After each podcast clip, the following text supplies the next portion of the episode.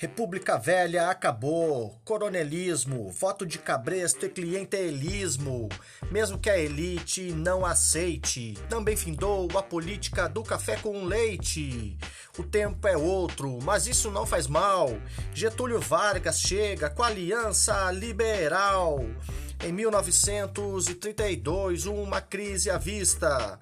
Aconteceu a Revolução Constitucionalista. Em 1934, em primeira mão, foi elaborada uma nova Constituição. Vou falar para vocês, fiquem bem esperto. Veio o voto feminino e também o voto secreto.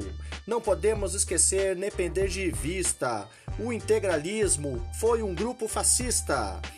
Aliança Nacional Libertadora era um grupo comunista.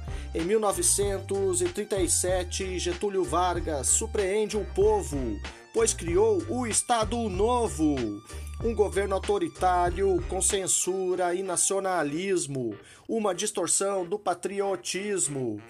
Até 1945 foi um grande dominador, mas depois se tornou um simples senador. Em 1951 voltou à presidência, pois tinha grande experiência.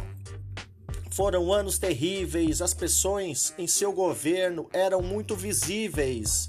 Resolveu acabar com a sua vida através de um ato suicida, deixando nesse momento um documento conhecido como a Carta Testamento. Era Vargas Revisão, professor Denilson Seixas. Grande abraço.